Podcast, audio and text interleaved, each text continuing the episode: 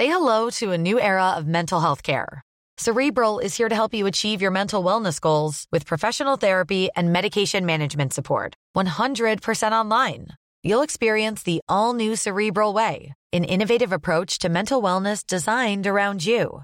You'll get a personalized treatment plan from a therapist, prescriber, or both in a safe and judgment free space.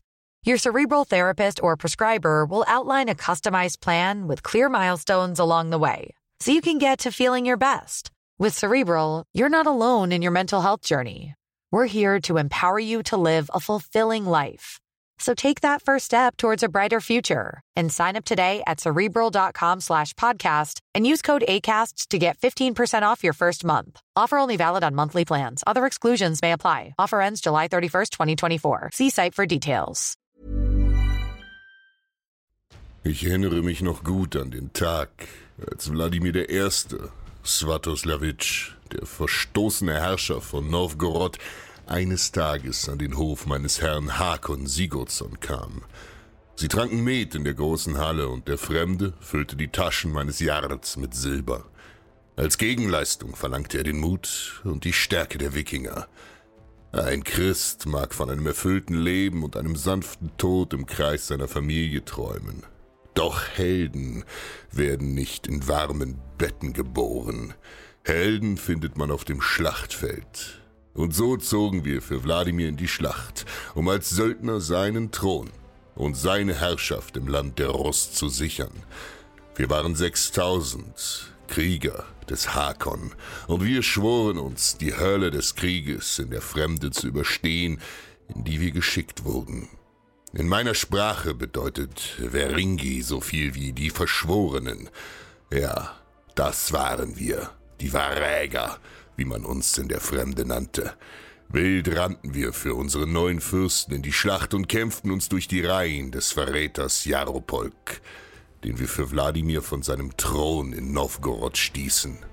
Niemand entkam unserer Stärke und unserem Mut.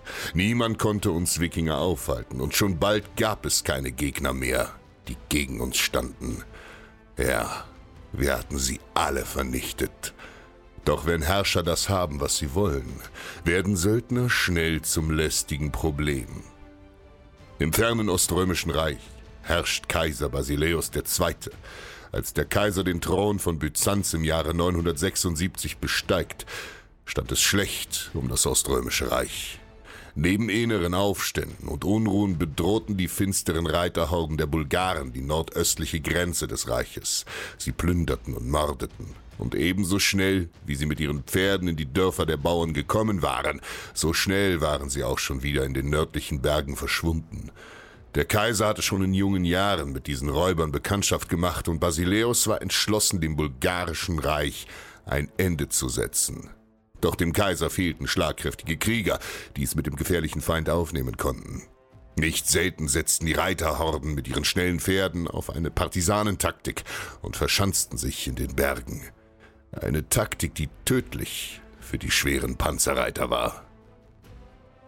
So großzügig Wladimir I., Svatoslawitsch, die Taschen des Hakon Sigurdsson auch mit Silber gefüllt hatte, umso großzügiger hatte er das Gold des byzantinischen Kaisers genommen und uns als Söldner weiterverkauft.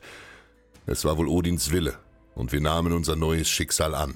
Schon bald segelten wir mit unseren Drachenbooten ins Ungewisse nach Osten, in das prächtige Byzanz. Unser Ruf als starke Krieger eilte uns voraus und wir wurden wie Fürsten bewirtschaftet. Ich hatte noch nie eine so atemberaubende Stadt gesehen. Doch die bezaubernde Annehmlichkeit des süßen Weins und köstlichen Essens und der schönen Frauen war bald verflogen. Es wurde ernst. Kaiser Basilius II.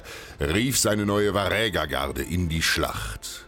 Wir, die Verschworenen, zogen mit 6000 tapferen Männern nach Norden in den Krieg, unerschrocken gegen die wilden Reiterhorden der Bulgaren, um sie in ihrem eigenen Land zu überraschen.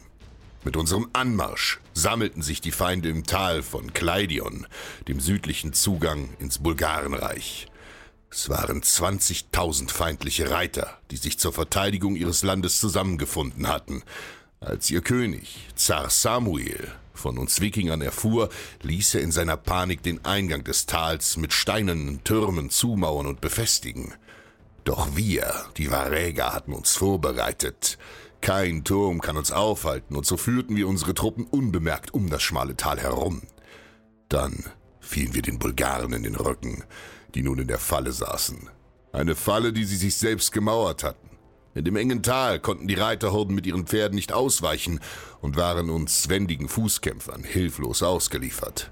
Rundschild an Rundschild marschierten wir geschlossen vor, und mit wildem Gebrüll stürmten wir los, zogen die Bulgaren von ihren Pferden, und unsere Äxte schlugen klaffende Wunden, während wir Rufe an die nordischen Götter anstimmten. Tausende Bulgaren sind gefallen. Unsere Stärke und unser Zusammenhalt erschreckt die Feinde, die sich in ihrer ausweglosen Situation schnell ergeben. 14.000 Gefangene übergeben wir dem Kaiser Basileus, und dieser rächt sich für 300 Jahre Reiterüberfälle und Plünderungen. Er ließ die Gefangenen in Gruppen zu 100 Mann einteilen. 99 jeder Gruppe ließ er durch Ausstechen beider Augen blenden. Je einem Mann ließ er ein Auge damit dieser die anderen nach Hause führen konnte. Bei so viel Grausamkeit erlitt der Zar im fernen Bulgarien einen Herzinfarkt, als er seine heimkehrenden Truppen sah. Wir, die Varäger, hatten unserem neuen Jarl den Sieg geschenkt und Basileus erhielt den Ehrennamen Bulgaroktonos. Bulgarenschlechter.